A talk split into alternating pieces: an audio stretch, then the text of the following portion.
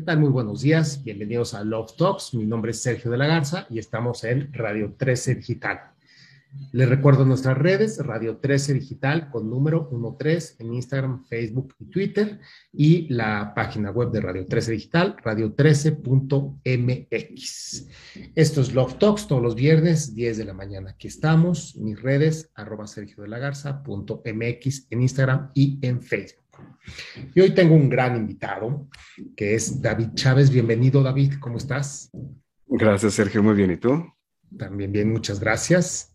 Eh, David, eh, pues, ¿qué les cuento un poco de David? David es eh, investigador y formador de espiritualidad aplicada. sus redes, elumdavid.com y en Instagram, arroba soulspecialist. David, cuéntanos un poco qué es esto de investigador y formador de espiritualidad aplicada.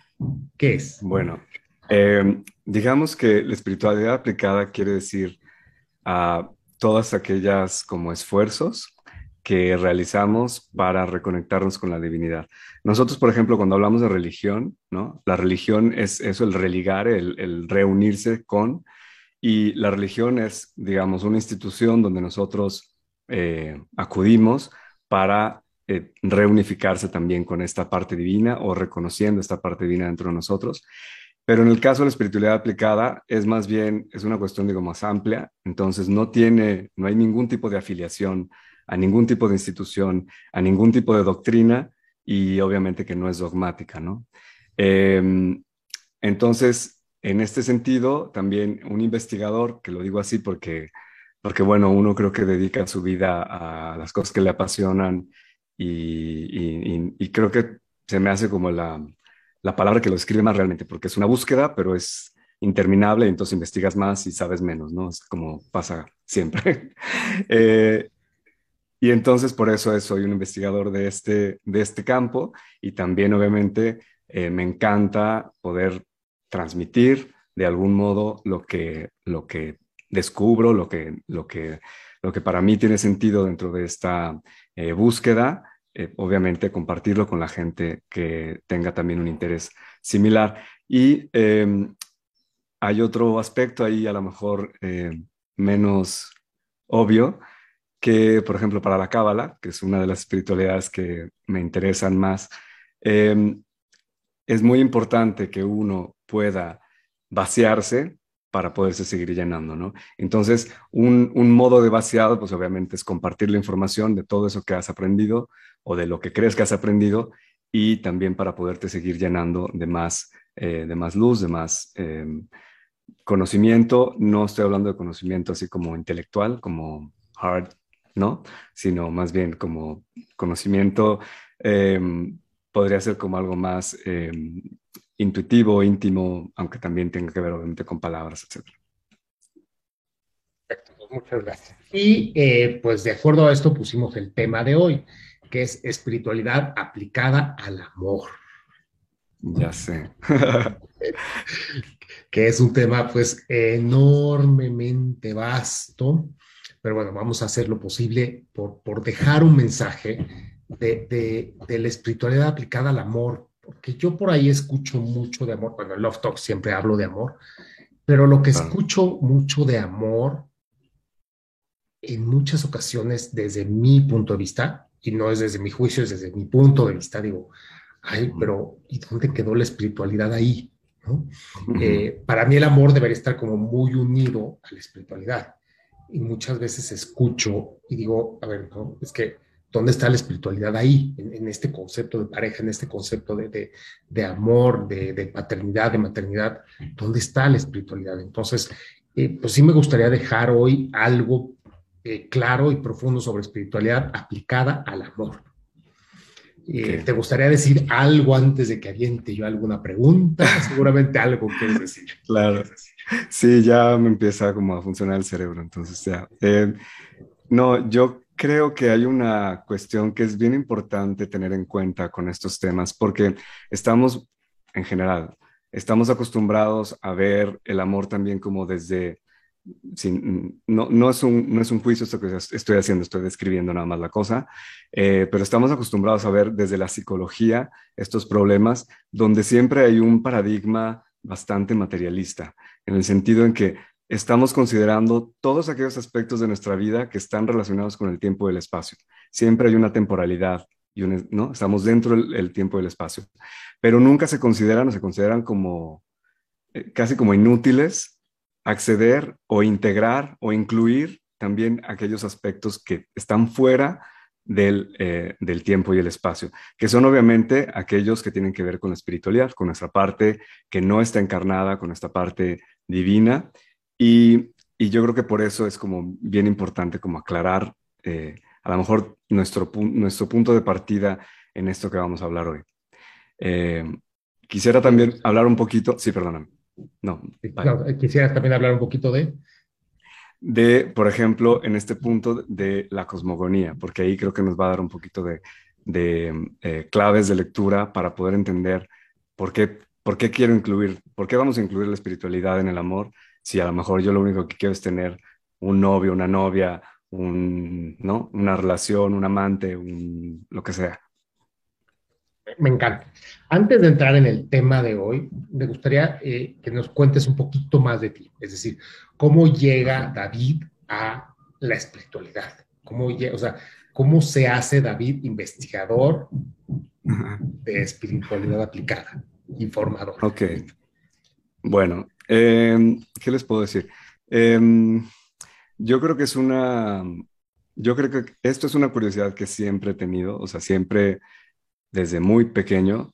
Mm, después siempre como que se empieza a, a lo mejor a, llenar de condicionamientos sociales, a lo mejor también religiosos de lo que, de dónde debes de buscar la espiritualidad, a dónde debes acudir para alimentar esa parte de tu vida. Y de repente cuando esa espiritualidad, digamos, esa religión em, venía como a, contravenir un poco lo que yo era, a lo mejor en una parte más íntima, eh, decidí como romper con eso, ¿no? Y entonces a partir de ya no tener un patrón que seguir, no, no tener una institución o una doctrina que yo, eh, con la que yo nací, por ejemplo, católica como muchísima gente en este país, em, decido entonces como investigar que, cómo me conecto con esto, ¿no? Cómo me relaciono conmigo mismo en una parte más íntima, cómo accedo a esa información, cuál, cómo puedo tener una brújula para mi vida, eh, pero que no venga de una autoridad externa a mí, pero que venga realmente de una autoridad interior. Em, y por ahí empiezo, digamos. Eso es como la pregunta que, que, hizo explotar, digamos, ese, ese paradigma anterior. Y yo creo que yo tendría como unos 20, 22 años, yo creo, una cosa del, del tipo. Em, después, eh, pasaron a lo mejor algunos, algunos años me metí a terapias gestalt y de este tipo por también algunos años y después empecé, ah no, después emigré a Europa y cuando llegué a Europa obviamente también ahí hubo un, pues una crisis, ¿no? Porque era como un colapso de mi mundo como lo conocía. Llego a Bélgica y descubro pues que la vida, a pesar de que uno sueña que Europa es maravilloso y todo, pues es muy linda de vacaciones, pero, pero la realidad es que es, es mucho más, eh, bueno, al menos en mi caso, la realidad era mucho más dura que la que yo vivía todos los días en México, ¿no? Em, entonces eso me hace obviamente otra vez em, que entre en una crisis y, me hace obviamente empezar a buscar un apoyo más profundo dentro de mí mismo. Eh, empiezo a trabajar sobre todo con una terapia que se llama la terapia obsidiana, que es una terapia que usa em, herramientas literalmente hechas de piedra obsidiana para poder liberar la sombra psíquica y poderla ver, obviamente, enfrentarte a la sombra y sanarla, ¿no? Entonces, durante un buen rato estuve haciendo ese tipo de terapias. Después me sentí también la necesidad muchísimo de trabajar con mi cuerpo. Trabajé como unos 10, 12 años con conciencia corporal, porque era muy importante para mí aceptar mi encarnación, aceptar mi cuerpo, aceptar que yo había venido con esto y que no había ningún error en el, en el tener un cuerpo y estar aquí.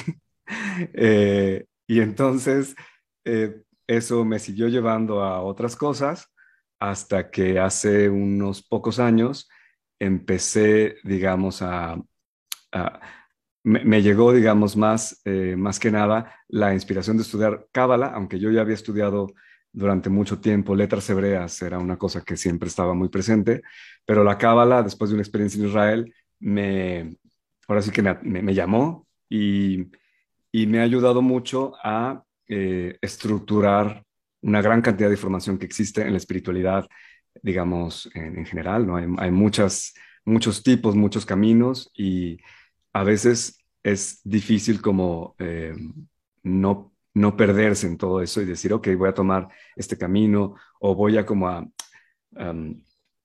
ahora sí que como clasificar la información y poderla metabolizar más fácilmente. Y eso para mí ha sido la cábala. Estoy cábala mucho tiempo y me encanta. realmente es uno, una de las, uno de los caminos espirituales que, que estudié y me encanta. Me encanta la cábala. Bueno, pues empecemos ahora sí con las preguntas más, más en el tema. Eh, la pregunta obligada que siempre hago, ¿qué es el amor? desde el punto de vista, desde tu punto de vista de investigador y formador de espiritualidad. ¿Qué es el amor? Claro. El amor, bueno, yo para poder responder esta pregunta les voy a tener que dar una, así un, ¿cómo decir? voy a tener que echar manos de un concepto que viene también de la cábala, porque si no es imposible como entender, entenderlo desde ahí. Entonces, si nosotros nos vamos a la cosmogonía de la creación, o sea, el origen de la creación, podemos estudiarlo y, digo, no me hagan caso, no lo, ¿cómo decir? No lo, no lo tomen como porque lo dije yo, pónganse a estudiar y, lo, van a, lo van a ver.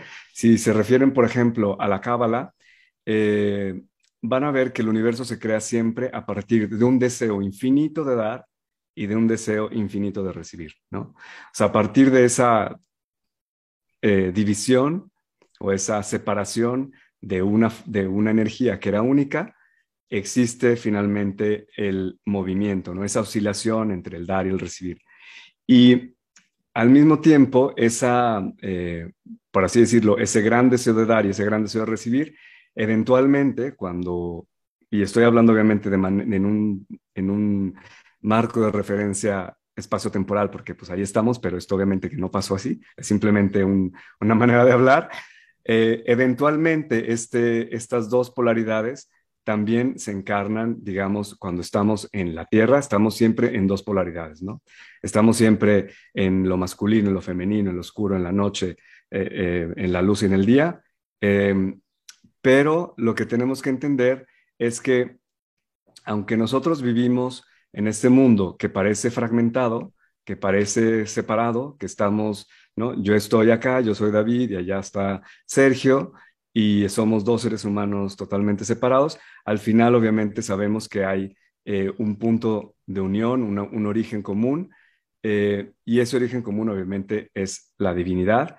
Y lo que nosotros em, tratamos de hacer en la Cábala es también, em, son como continuos esfuerzos para unificar a través de nuestra percepción, o sea, la unificación de la conciencia, unificar todo eso que existe en el universo. O sea, todo eso que, que, decimos o que lo catalogamos o lo juzgamos como malo o como bueno o como bonito o como feo, todo eso básicamente viene de la misma luz, de la misma fuente que creó absolutamente todo. Entonces, al, final es lo mismo, ¿no? O sea, no lo podemos maldecir y no lo podemos solamente bendecir todo lo que es porque es lo que es, ¿no? Em, y ya voy, voy, digamos, voy a concretar un poquito más esta cosa, este, este argumento. Eh, entonces, lo que es importante en el amor es que realmente para mí es el esfuerzo para unificar todo eso que veo fragmentado afuera de mí. Es como una, y esfuerzo no quiero decir, no quiero decir como sufrimiento, no es en ese sentido, es como el enfoque, el, voluntariamente tratar de unificar todo eso, todas esas personas obviamente que veo que parece que están como ajenas a mí, que son como otra parte fuera de mí, separadas de mí. Eh, el amor es un esfuerzo realmente de traerlas a mí a través de mi percepción, cambiando mi percepción sobre eso que estoy viendo, ¿no? Em, y esto en el sentido obviamente más amplio para después ponernos a aplicarlo en cualquier relación, en cualquier tipo de, eh, pues sí, de amor, ¿no? Ya sea un amor eh, de pareja o romántico o menos, o de padres o lo que sea. Pero yo nunca quisiera hablar del amor como, como una, digamos, como el cuento que nos han vendido, ¿no? Como el cuento de, de Hollywood, ese amor bastante comercial. No creo que sea eso. Eh, yo creo que es una cuestión mucho más compleja, pero que sí es un, em, una capacidad de cambiar mi percepción para percibir todo lo que existe como parte de la unidad. Y el amor es como este esfuerzo para unificar todo, es, y, tal vez usando parte de la palabra esfuerzo sería como pues, la fuerza de unificar todo, ¿no? O sea, contiene, contiene la fuerza de unión. Eh, eso sería el amor. Ahora, eh, ¿por qué amamos? Bueno, y, ya definido diferente que este modelo, sí que yo también critico un poco, si no es que mucho, este modelo hollywoodense o, de, la princesa y el este, rescatada, o sea, saliéndonos de este modelo que lamentablemente muchos creo que como que con, es, lo que entienden por amor, saliéndonos de este modelo, ¿por qué amamos? O sea, ¿qué, qué nos mueve a amar? Es que yo creo que es, es voy a sonar como muy monótono, pero yo creo que es lo mismo, ¿no? Lo que nos mueve a amar es el hecho de que cuando yo reconozco en mí al otro, yo me siento mejor. Si yo separo el otro de mí, y no, y ahorita voy a aclarar esa parte, pero si yo me siento fuera de, por ejemplo, incluso si hablamos de la naturaleza, si yo me siento cortado fuera de la naturaleza, como separado de eso, y, lo veo como una, eh, mm, como digamos, una realidad que me puede hacer daño, me siento mal. Cuando yo trato de unir algo, cuando yo trato de traer a mi conciencia eh, y, unificar todo eso que veo como fragmento, simplemente me siento mucho mejor y me siento mejor cada vez, cada vez que hago ese acto o ese, como decía, esfuerzo, por ponerle una palabra, pero esa que aplico la voluntad para, para, para poder hacer ese paso, ¿no? Eh, por eso, por ejemplo, también cuando tenemos una relación y nos peleamos, nos sentimos tan mal, ¿no? O sea, nos sentimos realmente, más allá de que a lo mejor tengas razón en pelearte, pero de todos modos te sientes mal. Te sientes a lo mejor angustiado, separado, dividido. Yo creo que esa es la, fuerza que nos lleva a buscar el amor. Una pregunta que parece obvia, pero no, a mí no me, está, me está llegando en este momento como no tan obvia. ¿Todos somos capaces de amar? Eh, todos podemos reconocer en el otro esta parte mía y entonces sentirnos bien por... Sea, todos tenemos esta capacidad. Yo creo que todos tenemos esa capacidad. Yo creo que de todos modos hay gente a lo mejor, eh, digamos, cuando, cuando una persona está desconectada de sí misma, por ejemplo, si mi yo, si mi ego está muy desconectado de mi yo interior, a lo mejor va a haber muy poca empatía y muy poca capacidad para que yo me pueda conectar con el otro, ¿no? Y, y, hacer esta, digamos, reconocimiento del otro en mí, porque yo mismo no sé dónde estoy ni quién soy y estoy simplemente identificándome con la máscara, ¿no? Con lo que aparezco, hacia los demás. Pero yo creo que, por ejemplo, decían que Hitler tenía, o sea, era un monstruo, pero al mismo tiempo tenía todavía un pedacito, digamos, de conexión eh, dentro de sí mismo. Y entonces, ¿qué es lo que hacía? Se, digamos que tenía ese, creo que era un perro, no me acuerdo ahorita bien si era un perro o un gato, pero tenía una mascota con la que, bueno, era todo, todo amor, ¿no? Y dices, ¿cómo? O sea, mataste a no sé cuántos millones de personas y con el perro si eres como todo un eh, papá amoroso, ¿no? Entonces yo creo que sí hay siempre esa capacidad eh, para amar al otro, todo mundo la tiene, a menos de que haya realmente un disturbio, un disturbio muy, muy grande dentro de sí mismos, no creo que no haya nadie que no lo pueda hacer. Todo el mundo la tiene, pero también todo el mundo tiene la otra parte, que me gustaría como, como a mí me gusta dejar en estos, en estos programas como, como pues semillitas que la gente puede tomar para aprender, ¿no? Y para, para, como, como, ok, si yo tomo esta semilla que escuché y la aplico en mi vida, ¿qué resultado me da? ¿no? Entonces, si decimos que todo el mundo tiene la capacidad de amar, pues no estamos dejando ninguna semilla, porque entonces pues, todo el mundo se va bien feliz con su ego diciendo, sí, soy bien capaz de amar. Sí, soy maravilloso. Y, no somos tan maravillosos, ¿no? no, no. Eh, entonces, ¿qué, ¿qué es lo que nos aleja de poder amar? Si pudieras como volver a decirlo, ya lo dijiste, pero para que pongan todos atención, ¿qué nos aleja de poder amar? Bueno, obviamente lo que nos aleja normalmente de poder amar es, es como pensar o identificarnos tanto con nuestro ego o nuestra parte egoica o nuestro yo exterior que nos olvidamos realmente de conectar con quién somos, ¿no? De ir allá arriba y decir, a ver, espérame, allá, eh, ¿no? Identificar eso, porque entonces no tengo ninguna referencia dentro de mí para identificar al otro dentro de mí. Estoy siempre solo afuera, ¿no? Estoy siempre solo proyectando y dando toda mi energía en todo aquello que sigue creando y sigue alimentando ese, esa realidad subjetiva que es mi ego. Pero no tengo como la capacidad de, ir hacia atrás y volver hacia mi yo interior y ver ahí a lo mejor dentro de mí eh, el otro. Y yo creo que, em,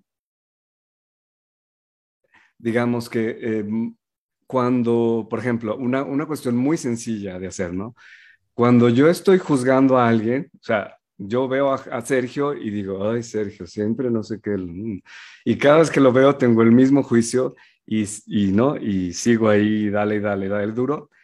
Eso es simplemente un signo muy grande o una señal que me está dando mi mente, que a lo mejor ese juicio, si lo volteo, va a ser una cuestión mía que yo estoy viendo en él que a mí no me gusta, ¿no? Y ese es por ejemplo, un ejercicio que se puede hacer como voltear el juicio y decirlo, si lo volteo y me lo pongo a mí, ¿qué pasa, no? Obviamente se necesita una voluntad para, para eh, aceptar la posibilidad de que yo me estoy juzgando a mí a través de el juicio que yo emito en Sergio, ¿no? Pero si tenemos esa voluntad, si tenemos esa curiosidad sin tomárnosla tan, tan seria, digamos, pero si tenemos la curiosidad para hacer esa investigación, yo creo que eh, podríamos empezar como a mover un poco de, de, situaciones allá adentro, ¿no? Y darnos cuenta dónde me estoy eh, quitando la posibilidad de amar a Sergio en vez de, y, y, le estoy echando la culpa a él de algo que es mío, ¿no? O sea, le estoy echando la culpa al juicio que yo le pongo a él de algo que me estoy enjuiciando a mí mismo, ¿no? No sé si Queda claro. Creo que, con eso ya dejamos mucho más claro, ¿no? Este, esta, esta parte egoica, que, que, todo el mundo habla del ego, pero luego es complicado describirlo, ¿no? Y yo creo que no es tan complicado describirlo porque, porque no nos gusta, ¿no? el mismo ego se defiende, ¿no? Entonces, sí. Eh, pero sí, sí, perdón. No, que yo pensaba ahora, eh, esto que decías, e, el ego yo creo que es también difícil porque después te vas como al otro extremo y también escuchas muchas, sobre todo las espiritualidades orientales, que parece que el ego es el demonio, ¿no? O sea, hay que matar al ego y no, o sea, como, no sé, eliminarlo de esta tierra. Pero como todo, y algo que también viene mucho de la cábala, es decir, todo tiene su función y su valor. Pero cuando sacas eso de su contexto, ya no va a tener el mismo valor. Entonces hay que como, como ponerlo en el contexto de para qué sirve el ego, ¿no? O sea, tiene un contexto, tiene una función y tiene un valor. Pero si usas el ego para amar, pues no te va a servir, porque ahí no es su dimensión, ¿no? Entonces, em, pues sí, el ego de todos modos es como esa identidad que necesitamos para, al menos en mi punto de vista, eh, esa identidad que necesitamos para vivir en un cuerpo encarnado, para que yo sea, digo, si no, no te puedo decir, yo soy todo, hola, pues no, ¿no? O sea, tengo que decirte quién soy yo. Eh, también nos inventamos identidades por el trabajo. Yo soy, no sé, eh, un investigador. Em, también nos inventamos identidades por la relación con que tengo con alguien más, etcétera, ¿no? Y esas tienen su función y, tienen su valor porque tienen una función para que yo pueda desarrollar mi vida en el mundo material, ¿no? Entonces, bueno, ya, ya dejamos por ahí un poco definido el ego. Entonces, ahora vamos a, a lo que estamos, lo que yo identifico, ¿no? Tal vez yo me equivoco, pero yo tengo como cierta visión, tanto de la gente que viene a sesiones individuales conmigo, como de la que me llama por teléfono, me platica y demás. Y, veo a mucha gente queriendo encontrar el amor pero no pudiendo. O sea, mucha gente me dice, sí, sí deseo encontrar pareja, sí deseo amar, pero simplemente me dice que no, que no encuentra, que no puede, que ya se cansó. Entonces, me gustaría poner como dos escenarios. O sea, ¿qué, qué, dice la espiritualidad sobre dos escenarios? Sobre aquellos que dicen, ya me cansé, ya no quiero nada, el amor no es para mí. ¿Y qué dice sobre aquellos que dicen, es que ya hice todo y no aparece? son, son dos escenarios distintos. Pero hay o sea, uno ya se cansó de buscarlo y el otro... Uno ya se desensibilizó y dijo, no es cierto, no quiero. Cuando realmente le está doliendo, que no lo amaron, no lo está doliendo, que no lo, amarán, entonces ya, se, ya, se, estacionó ahí, ¿no? En, ya no lo quiero. Y el otro dice, ya hice todo y no aparece, o sea, ya no tengo nada más que hacer. Claro. Em, Sabes, tengo un problema técnico necesito poner una cosa. Ok, yo creo que em, yo casi diría que es, es, el mismo caso en cualquiera de los dos escenarios que pusiste. Em, pero digamos que por un lado, cuando tú estás buscando, bueno, hay, hay como dos vertientes aquí. Eh, cuando tú estás buscando algo y lo buscas y lo buscas y lo buscas y lo buscas, estás como en la tensión de la búsqueda, ¿no? Y entonces no estás a lo mejor ni siquiera permitiendo o no estás en la, en la, en la vibración, por así decirlo, en la energía, en la actitud de recibir lo que estás buscando, porque lo estás buscando como si no estuviera. Entonces, más bien, está, más bien estás dándote cuenta y repitiendo que no lo encuentras y que no está y estás en la ausencia de lo que quieres, ¿no? Y estás ahí como empecinado que no está. Entonces es una, eh, que yo creo que es importantísimo en esas situaciones eh, realmente, una, no llegar al cinismo, porque no se trata de, de, de, voltearse como del otro lado, pero sí como de suavizar ese edge, esa, ese filo de, de búsqueda frenética, a lo mejor, de, em, de forzar las cosas, ¿no? Em, y simplemente a lo mejor yo lo que haría es voltear mi atención o poner mi atención hacia cosas que sí funcionan en mi vida, hacia unas situaciones que a lo mejor ahí no necesito tener esa, ese esfuerzo grandísimo para que, para que suceda. Em, y eso también hace que, que yo obviamente esté más receptivo a que realmente si algo va a suceder, pues llegue, ¿no? Pero que yo no esté como en, no sé si te ha sucedido, digo, creo que a todos nos ha sucedido, se me perdieron las llaves, ¿no? Y estoy busque y busque las malditas llaves, las busco, las busco, ¿dónde están las llaves? Estoy desesperado, ¿dónde están las llaves? ¿Dónde están las llaves? Y de repente digo, no, no sé, ya no sé dónde están las llaves. Bueno, ya, ya me voy y voy a hacer otra cosa. Cuando hago eso, de repente aparecen las llaves y las llaves estaban, no sé, en una, a lo mejor un lugar muy obvio, o me acuerdo dónde estaban o algo, ¿no? Entonces, es, es esa misma mecánica, ¿no? Cuando hay una tensión tan grande por encontrar algo, em, ahora sí como quien dice, la energía no fluye. Entonces, eh, también tenemos que recordar que la conciencia, o sea, eh, donde nosotros ponemos nuestra atención o nuestra conciencia, ahí sigue la energía, ¿no? O sea, la energía sigue, o sea, la conciencia sirve para enfocar, para enfocar hacia dónde va la energía. Y si yo estoy siempre pensando en que no está ese amor que estoy buscando, pues obviamente está, es casi imposible que llegue, pues, ¿no? A lo mejor ahí lo tengo al lado, como la llave y no, y no, y no lo veo.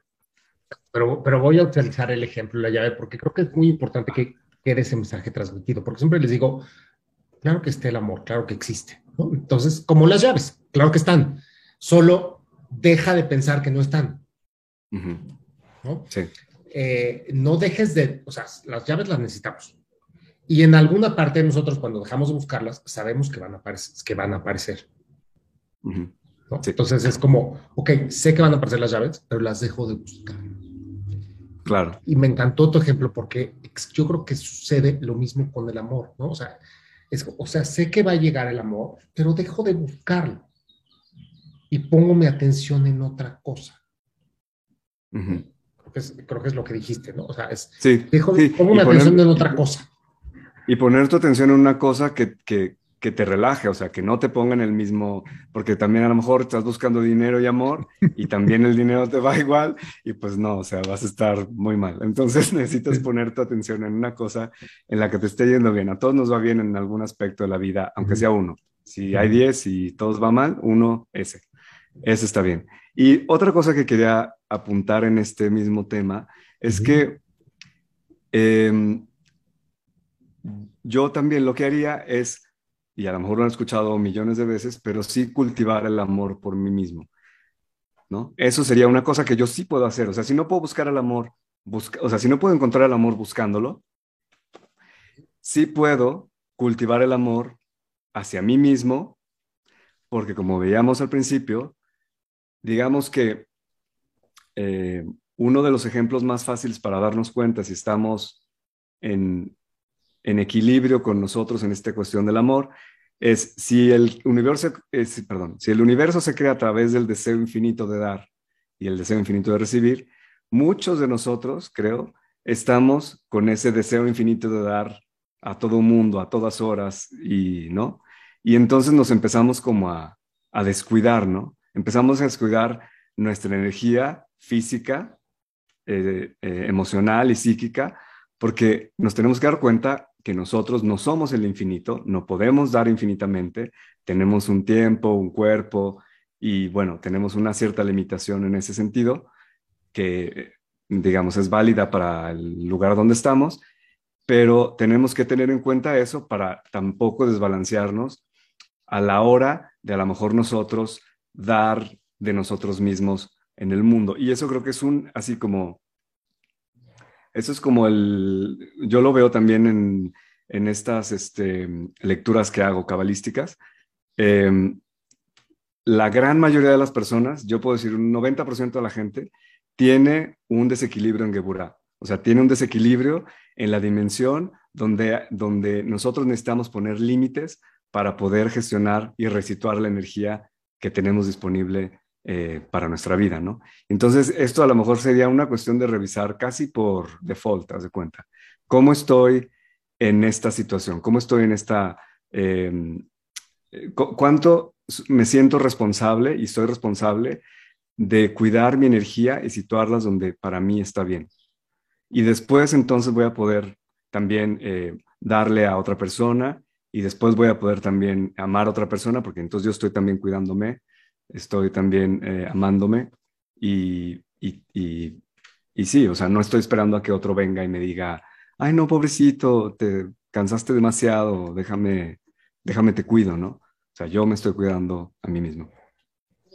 Podemos dar ejemplos que a mí a veces me pone la piel chinita cuando escucho algunos conceptos de amate a ti mismo y es como tú dices que es como, como, suena, suena ya a muy dicho, eh, pero aparte yo creo que está muy dicho y muchas veces mal dicho, el, amor propio, ¿no? Porque mucha gente confunde el amor propio, y tal vez esta es una opinión equivocada, yo creo que mucha gente confunde el amor propio, propio con eh, dejo de dar. Mm, sí, no. Y no quisiera que, dar este mensaje porque yo creo que el amor propio no es dejar de dar. No, no, eh, no. Eh, entonces, ¿qué, ejemplos así de amor propio, pero bien, así de, de, receta de cocina podríamos dar, si es que pues, existen?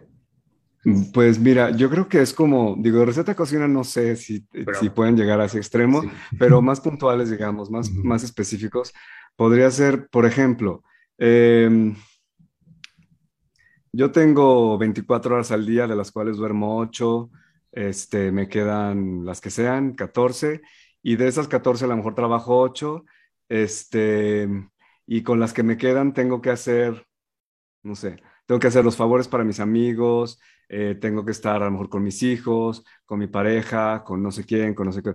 Y, o sea, yo tengo que tener la capacidad de seguir dando, obviamente, o sea, eso que me encantó, eso que dijiste, porque realmente es cierto. O sea, no significa, ah, bueno, entonces ahora ya no lo voy a dar a nadie y voy a dedicarme todo para mí, todo para, ¿no? O sea, todas las horas para no sé, embellecerme, eh, hacerme masajes, y eso está muy bien, digo, si te sirve, está también bien. Pero yo creo que no es solamente eso, sino es realmente decir, ok, eh, yo, por ejemplo, hablando de la conciencia corporal, creo que también tener una buena conciencia corporal, estar conectado con mi cuerpo, me ayuda a identificar cuando si a mí me están pidiendo algo, yo estoy dispuesto o yo no quiero, ¿no? Y si yo no quiero, porque realmente es algo que yo digo, estoy cansado, no puedo darlo, mi cuerpo me va a decir, me va, va a reaccionar, se va a mover alguna parte. Normalmente es el plexo solar.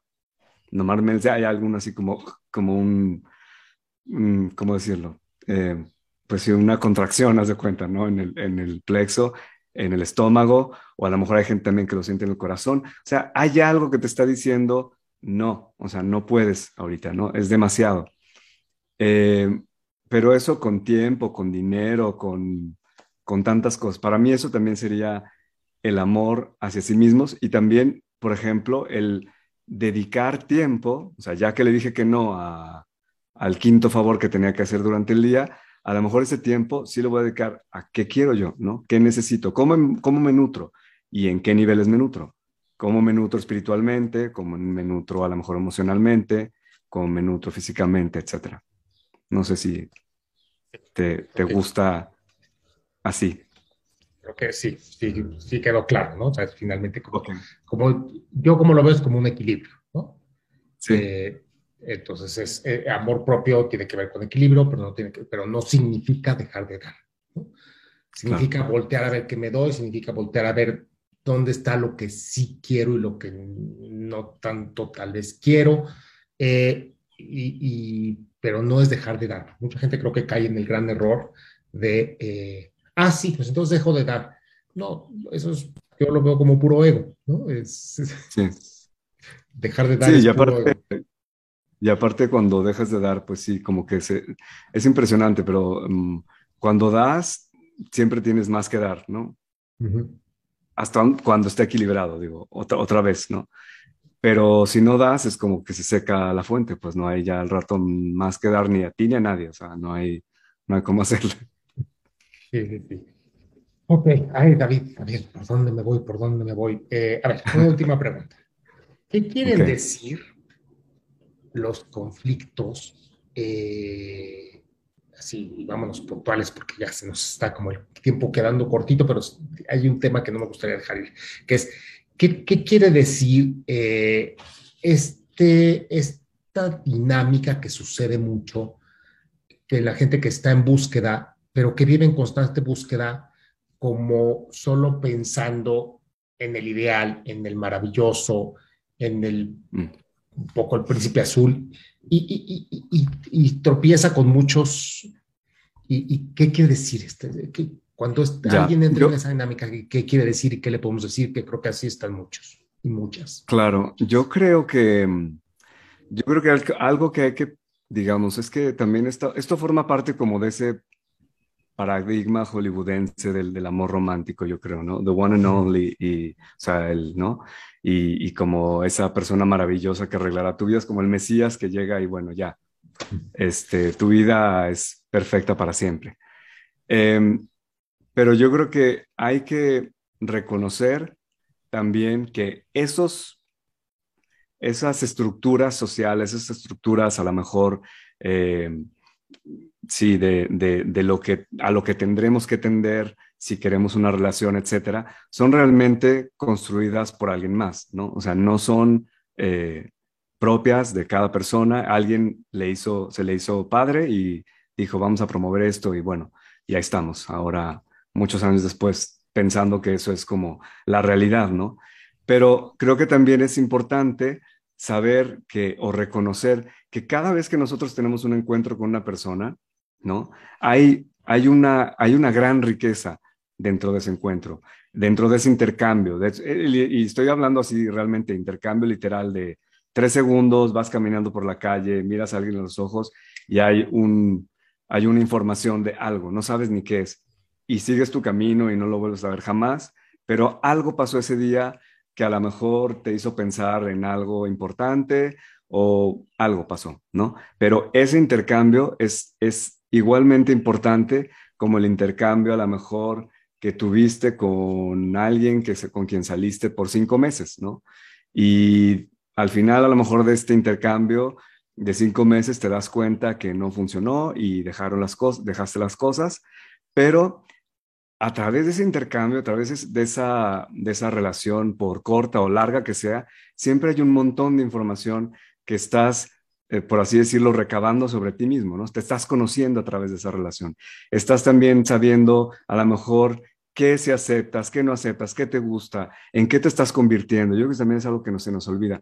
Nunca paramos de, de, desarrollarnos, de, cambiar, ¿no? O sea, el que, no sé, te encuentras a alguien hace cinco años y ahora cinco años después, si sigues toda esa con esa persona, no eres el mismo que, que se encontró con esa persona hace cinco años.